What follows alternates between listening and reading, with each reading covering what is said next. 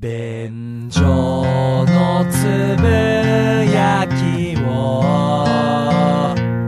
みんなに届けたいどうも、ダメダメおじさんにむらです。どうも、ホイップボーイです。よろしくお願いします。よろしくお願いいたします。便所のつぶやきでございます。はい。あのー、先日ですね、うんと複雑だった出来事ございまして、はいうん、なんかこう自分の中で整理がつかない、何かある種こう、踏み絵を強制させられているような、うん。あ、キリシタンってこういう気持ちだったのかな、ほそんな出来事がございましてう。ね。なるほどう。んで僕あのー清掃事務所でうん、ちょっとアルバイトしてるんですよ。肉体労働をしておりましてね。はいはいうん。そこの清掃事務所に、この間も、まあ、通勤したんですよ。うん、うん、したら、事務所のね、うん。建物の前の道路で、うん。そうね、30後半ぐらいの、なんかちょっとこう、イケイケそうなお兄ちゃんが、うん。まあ多分朝まで飲んでたんでしょう。うん。寝てるんですよ。なるほどね。ああ、寝てるなーと思って、事務所おはようございますって言って入ってったのよ。うん。したら、社長が、まだ建物の前寝てるやついるかつって。うん。さっき俺が出社してきたらいてなーつって。まだいたかうん。聞くわけ。はい。あ、はい、寝てますね。ああ、警察にちょっと電話してくれって言われて。うんえっと、どういう理由で電話しなきゃいけないですかね？って、俺聞き返して。はい、はい。いやいや、危ねえだろう。ん。危ねえし、邪魔だろ。わかりました。で、電話することになった。うん。ただ、あのー僕からすると、はいまあ、二村さんはご存知だと思いますけど、うん一体何が悪いのかわからない。うん。路上で寝て何がいけないんだって思う側の人間なんで、え、これ電話しなきゃいけないかな？うーんってなっちゃったんですよな。るほど。ホイップさん自体うが、ん。よく路上で寝ますからね。俺、ほんと路上でよく寝るから、いや、うーん、なんだろう。俺と同じ村の出身の人間を警察に電話しなきゃいけないのかなって思っちゃって。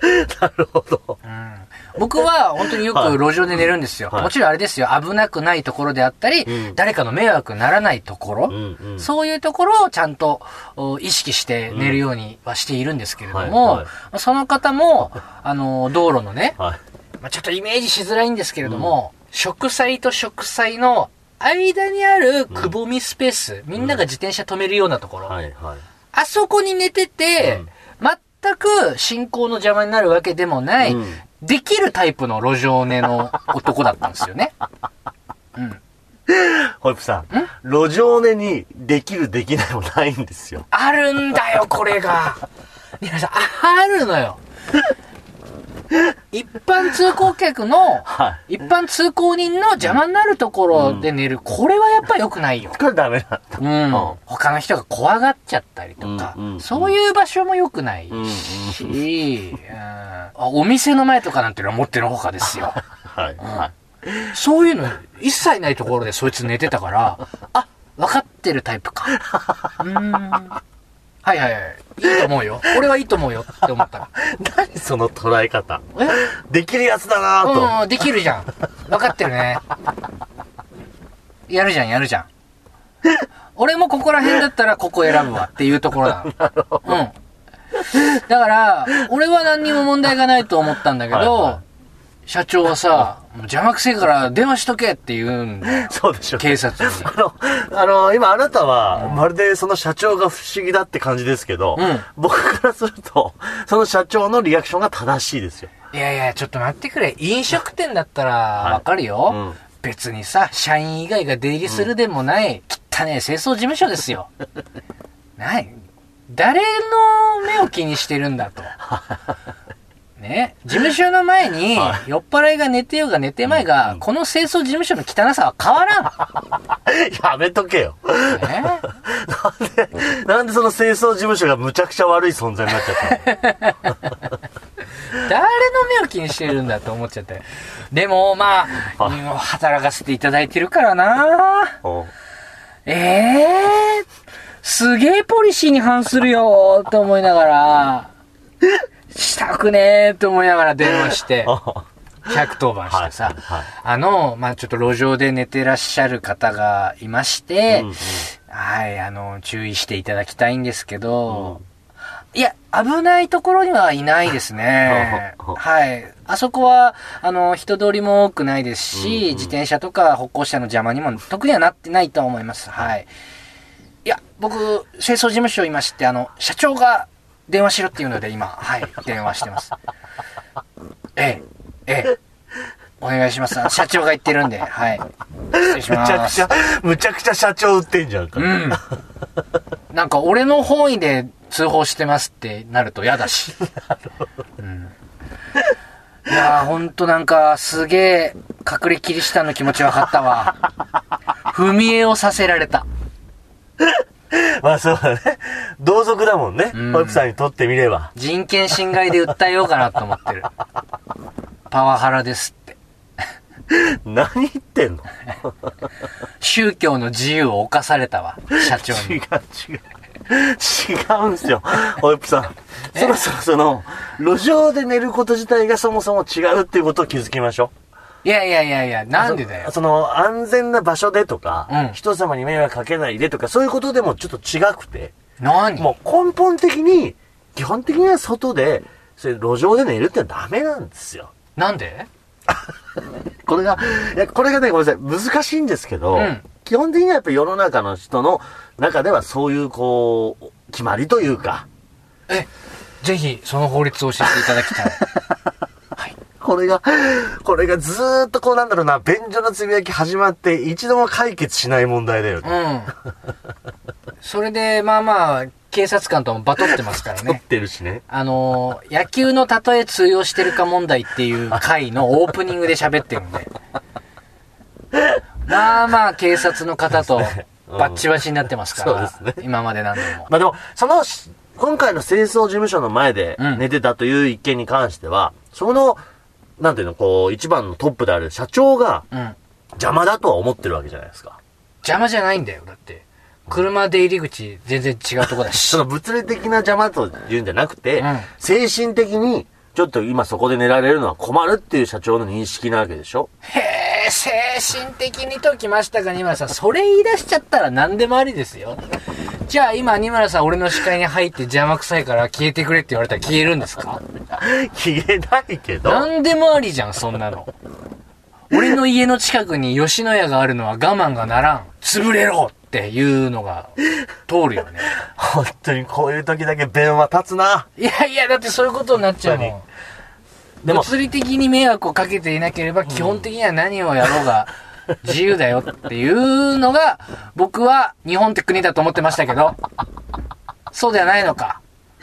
僕は違うと思いますね。えうーん、なんかそういう時に、うん、その寝かしたままでいいねっていう感覚は日本人の意識じゃないんじゃないかなと。ー、でも戦後の焼け野原みんな路上で寝てたぜ。戦後の焼け野原はな、うん。今そうじゃないでしょ？うん。景観も良くなってっていう、そういう景観を怪我してるっていうところもちょっとあるじゃないですか。何が景観だよ、そんなの。自然の営みこそ景観だわ。助けてー作った景観なんか、ちょっと俺は認めないね。車内で今二人です。助けてくださわかりました。わかりました。い。なんか踏み絵とか言ってます。いいよ。まあ別にもう、俺らは俺らでやるから。路上ね、今日は、俺らは俺らのやり方でやらしてもらいますんで。誰か本当にこの人に一矢報いてください。お願いします。僕じゃ無理です。後からうちの宗教入りたいって言っても、二村さんは入れないからな。結構です。弾圧してやるぜ。俺らが天下取った日にゃ。いやー、わからん。わからんよ、これは。まあそんなことありましたという話で。あのー、夕方、事務所帰ってきたら、すっかりいなくなってました。そうでしょうね。そうでしょうね。排除されたんでしょう。はい、ということで、はい。いきたいと思いますけれども。行きましょうあのー、最近ね、もうハマっている YouTube チャンネルが一個ありまして、うん。これがね、えー、渡嘉敷竹原畠山チャンネルっていうへ YouTube チャンネルなんで。ますた渋いキャスティングですね。あのー、元ボクシング世界チャンピオンの3人が合同でやっている YouTube チャンネルなんですけど、うん。もうこれがめちゃくちゃ面白くてさ、へ俺は10代の時からずっとこういうのが見たかったんだっていうものが YouTube でやっているから楽しくてしょうがないのよー。なるほど。うんうん。まあ、ご存知ない方に説明しますと、えー、渡嘉敷勝夫さん、畠山のり、えー、高則さん、竹原慎二さんというですね、かつて、もう現役引退されてるんですけれども、皆さん。世代もね、ちょっとバラバラです。はいその、ボクシング世界チャンピオンの方たちが、まあ、3人でうん、今のボクシング界ってどうだとか、えー、あの時のあの名勝負を振り返るとか、うん。えー、はたまた他の格闘家の方とコラボしたりとか、うんうんうん。してるのよ。へー。超面白い、ねうんうん。ぜひ見てもらいたいんです。うん。これのね、何がいいかっていうと、うん。あのーまあ、渡嘉敷さんは、えー若い方だとわかんないかもしれないですけど、今60歳ぐらいかな。まあまあ結構そうね。もうちょい行ってるかうんもうちょっと行ってるかもしれないね。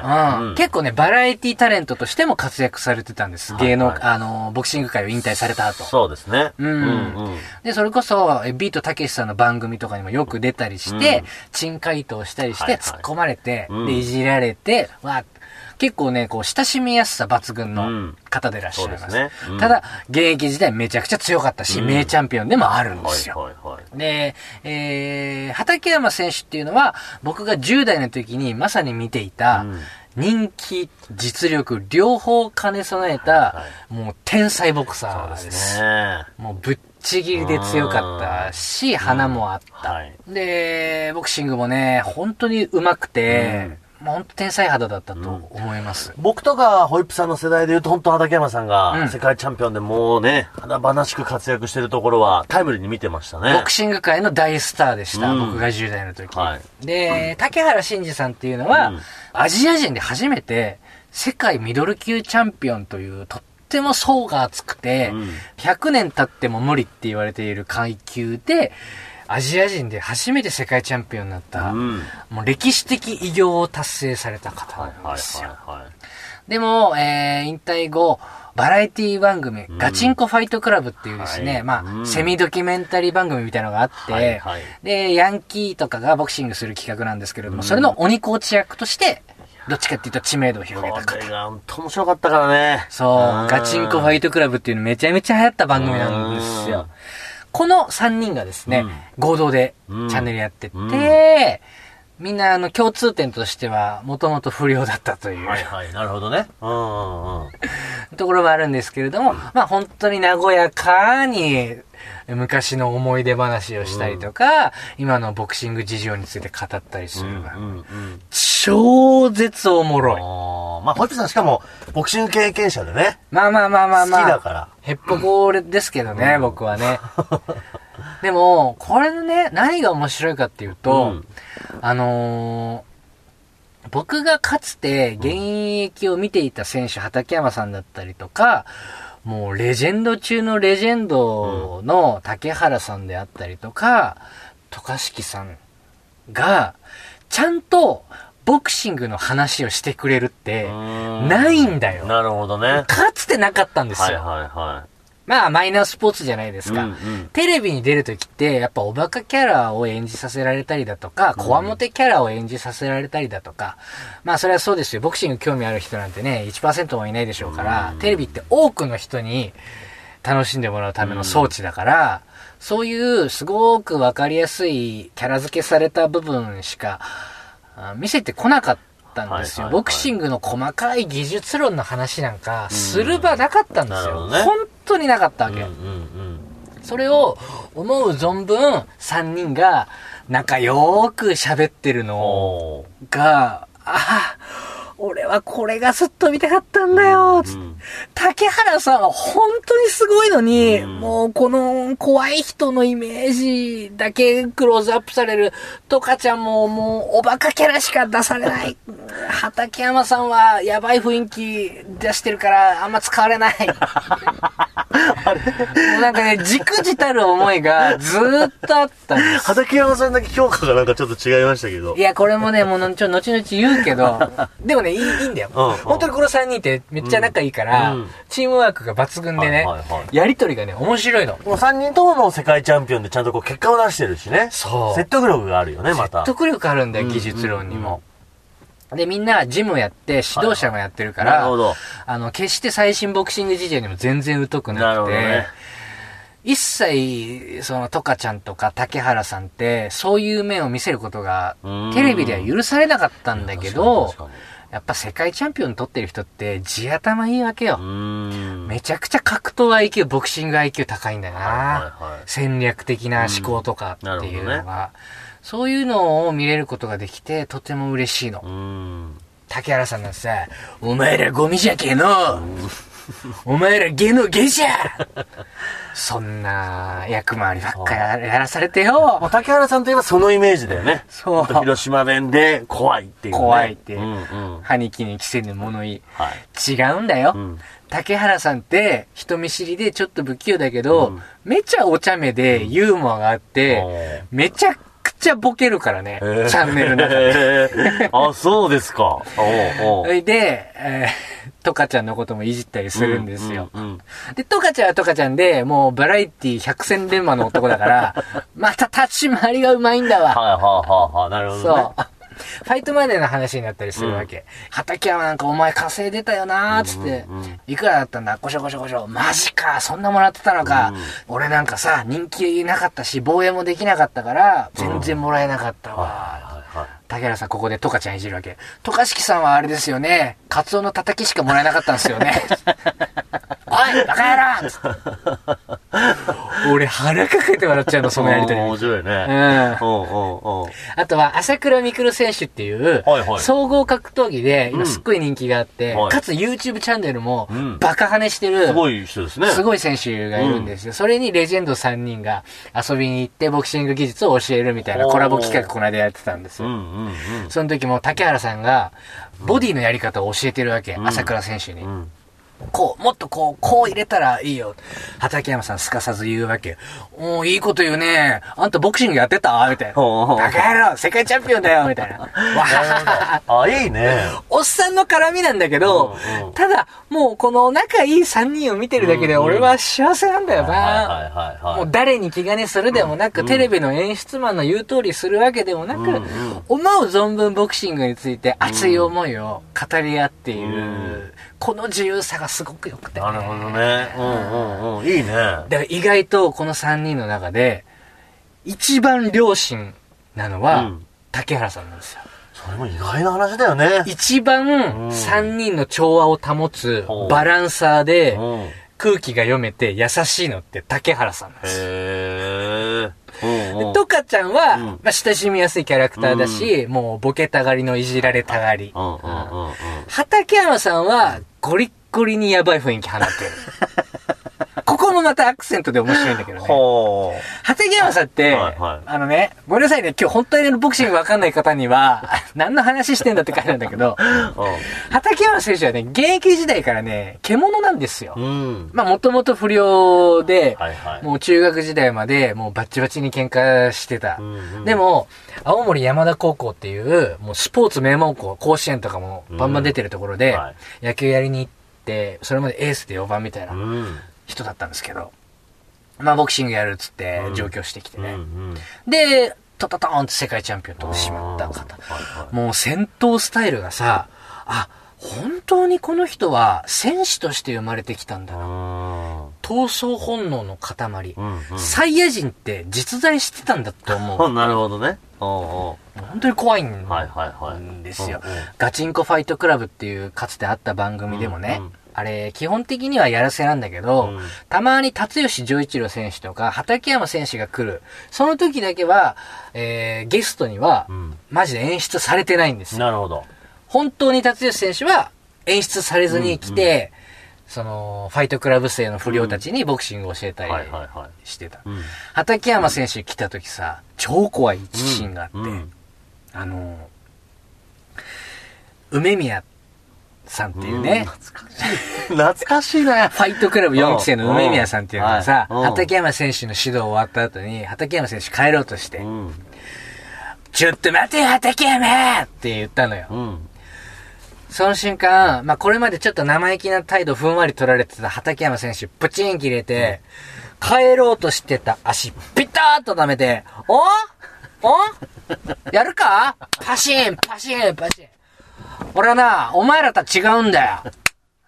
俺はな、ボクシングで成功しなかったら、俺の人生ねえぐらいの気持ちで来たんだよ。あやるか？今リング上がるか？って言った時の、恐ろしさったらなかったよ。俺、十、俺十七八かな、その頃。うんテレビ、あもっと若いか。テレビの前で震えながら見て、そのシーン僕も見てたからわかりますね。マジでしょんべんちびるぐらい怖くて。あ、空気読めない人だっていうね。そうそうそうそうそう。で、畠山選手って、うん。あのね、今もう多分45とか、もうそれこそ50近いかもしれないけど、はいはいはいまだその空気持ってんのよ。へー。丸くなってないんだ。全然丸くなってないんだよ。い やあ、そうまあもちろん。もう、言葉の口調とかっていうのは落ち着いてるし、うんうん乱暴な言葉遣いもしないよ。はいはいただ、なんだろうね、こう、かつて武闘派ヤクザ、今経済ヤクザみたいな。それぐらいの変化しかないっていうか。そんなこと言ったらさ、おやんのか？って言われるよ。お俺はな、お前とは違うんだよ。数年でボクシングやめたお前とは違うんだよ。そうか。全然丸くなってないんだね、その感じは。竹原さんとか、えー、トカちゃんっていうのはもう現役引退してさ、うんそれこそトカちゃんなんか絶対もう孫いるよ。まあ、そうでしょうね。まあ丸くなってるうん丸くなっている。うんまあ、畠山選手も子供いるんだけど、うんなんだろうね、あのギラギラ感というか、根っからの戦闘体質、サイヤ人のうん空気。うん。まああのファイトスタイルもそうだったしね。あれやっぱすごいよなだってこう、うん、やっぱいるんだよ。うん。それは僕が昔ボクシングやってた時もそうだけど、ね、学生時代とかもさ、あのー喧嘩好きの不良ってさ、うん。いるんだよな、はい本当に。はいはい。うんなるほどね。本当に殴り合いをスポーツとか部活だと思っている、ちょっとネジ外れてる 人いるのよ。はいはいはい。その匂いがまだ、まだ抜けないかっていう。そんなになんか今聞いてる感じ、非常に和やかな番組のはずなのに、うんその香りだけはずっと漂うんだ。そうなんだよね。なんか、なんだろうね。竹原選手って、うんたまたま選んだスポーツがボクシングだっただけで、うんうんスポーツマンはいで、こう、自分の、なんだろう、こう、能力を限界まで引き上げるっていうことに多分喜びを見出していった感じがするんだけど、畠山選手だけね、純粋に血の香りが好きみたいな、純粋に暴力が好きなんだっていう匂いがちょっとする。いいね。でも、なんか、そういう評価があればあるほど、うんその番組やっぱ見たいよね。いやー、いいよ。その香り嗅ぎたくなるもん。だから、畠山選手は、やっぱりヤクザだから、うんヤクザっていうのは自分の主張を通すために生きてる男だかなら、るほど。うん、空気読まないしね。はいはいはい。そこでやっぱり、竹原さんとかトカちゃんっていうのは、自分が折れてみせて、うん。こう、場の空気保つんだけど、なるほどね。あの人はもう、尖ったナイフのまんま。畑さん。いいアクセントになってるわけだよね。そう、いいアクセントになってるんよ、それが。うんうんうん。でも、これは本当に俺の個人的な思いだけど、竹原選手、うん数年前に癌でさ、大病して死にかけてるんですよ。はいはいはい。それが、あ、よかった、それなりに回復して、うん今こんなに普通にやれてるんだっていうのを見るのもめっちゃ嬉しいし、なるうーん、なんか、あの、テレビでやっぱ語れなかっ。た、うんね、ボクシング界に貢献したいっていう思いで、うんファイトクラブとか、なかなか演出ゴリゴリの番組で、まあ、ある種ヒールだったりピエロを演じてきたわけですよ、みんな。はい。それがなんかね、報われた感じがする。なんかでも本当になんか聞いてるとやっぱそれがやっぱ YouTube の魅力だよね。う。ん。一流アスリートとしての側面をあまりにないがしろにされてきたから、ボクサーって。なるほどね。ガッツさんとか輪島さんとか、うん。具志堅さんもそうだけど、はい。はい。はい。国民栄誉賞もらってもおかしくないですからね、うん。竹原さん。一郎クラスの。はい。はい。はい。はい。そんだけすごいのに。う。ん。うん。うん。ほいでさ、これ、ちょっと喋ってもいいです、はい俺、格闘家ってバラエティ適性高すぎるなと思ったんですよ。スポーツ選手の中で。はいはいはい。あまねくアスリートの中で、うん格闘家だけうんバラエティで活躍する人多すぎるなっていうところに気づいて、うんうん。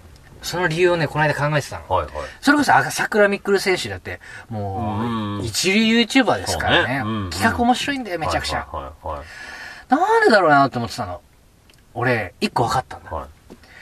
多分、格闘家の人って、いつでも相手殺せるって余裕あるから、うん。精神的な余裕があるから、なんだろう、舐められるっていうことに意外と寛容なんです。よなるほどね。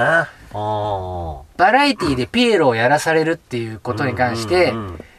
まあ嫌だろうけど、うん吹っ切れ方が他のスポーツ選手とは全然違うんだろうなと思った。なるほどな。うん、だって本気。気出せばいつでも殺せるんだもん。はいはいはい舐めたこと言ってくるこのディレクター、うん舐めた指示してくれるこの演出家、なるほどね。結構強めのいじりしてくる MC、うん。いつでもやれるし。だから意外と、こう、寛容であるっていうことと、あと、あのー緊張感が生まれやすいんだと思った。はいはい。素材として。うん。まあ、元不良の人が多いっていうのもいるし、うんうんあるし、ね、こう、舐めたいじりしたら殺されるっていう緊張感もあるわけじゃないですか。